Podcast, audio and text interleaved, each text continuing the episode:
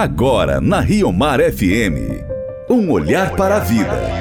Com o escritor e poeta Max Carpentier.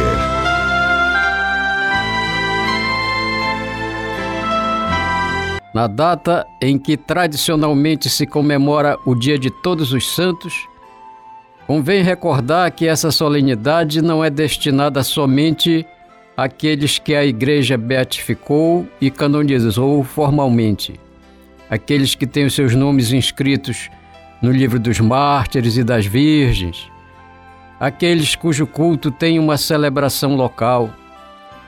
Mas também a comemoração celebra a memória de todos aqueles que, em muito maior número, foram santos conhecidos dos homens ou apenas conhecidos de Deus, religiosos ou não e que, independentemente de seu estado, viveram a luta das virtudes evangélicas e mereceram a visão beatífica de Deus.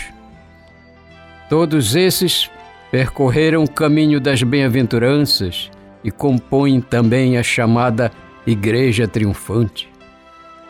Ouvintes, o dia de todos os, tanto, os santos é, portanto, um dia de festa com que se tenta ter aqui na terra a imagem da grande festa que Deus permanentemente celebra no céu com todos os justos.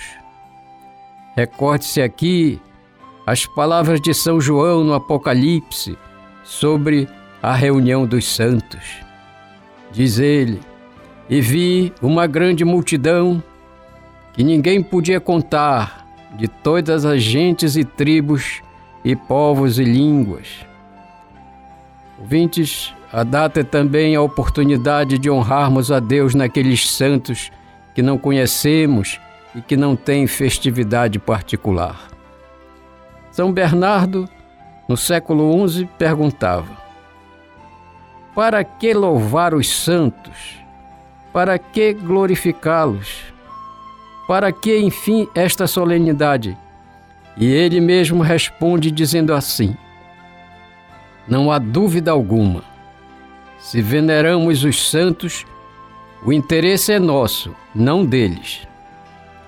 O desejo que sua lembrança mais estimula é de gozarmos de sua tão amável companhia e de merecermos ser concidadãos dos espíritos bem-aventurados, de unir-nos ao grupo dos patriarcas às fileiras dos profetas, ao senado dos apóstolos, de associar-nos, enfim, à comunhão de todos os santos e com todos nos alegrarmos. Ele prossegue dizendo, ouvintes: cobicemos com férvido empenho também a glória daqueles cuja presença desejamos. Não é esta ambição, nem de modo algum é perigosa a paixão pela glória deles. Esse chamamento às virtudes, dizemos nós, ouvintes, é uma espécie de início evidente da intercessão dos santos em nosso favor. Em nosso tempo, senhores, Bento XVI escreveu: O homem que acredita e que com Cristo ama o seu semelhante, torna-se uma fonte que oferece vida. Isso pode admiravelmente ser visto na história, como os santos são oásis em torno dos quais a vida nasce, em volta dos quais se traz de volta um pouco do paraíso perdido. E lá, em última instância, é sempre Cristo que permanece como a fonte que de modo superabundante se comunica.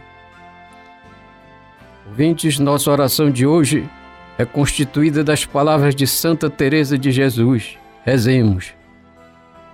Ó oh, almas bem-aventuradas, que tão sabiamente vos soubestes aproveitar dos dons de Deus, dizei-nos como fizestes para granjear essa felicidade sem fim. Ajudai-nos, pois estais tão perto da fonte. Colhei água para nós que na terra perecemos de sede. Amém. Você ouviu Um Olhar para a Vida. com o escritor e poeta Max Carpentier.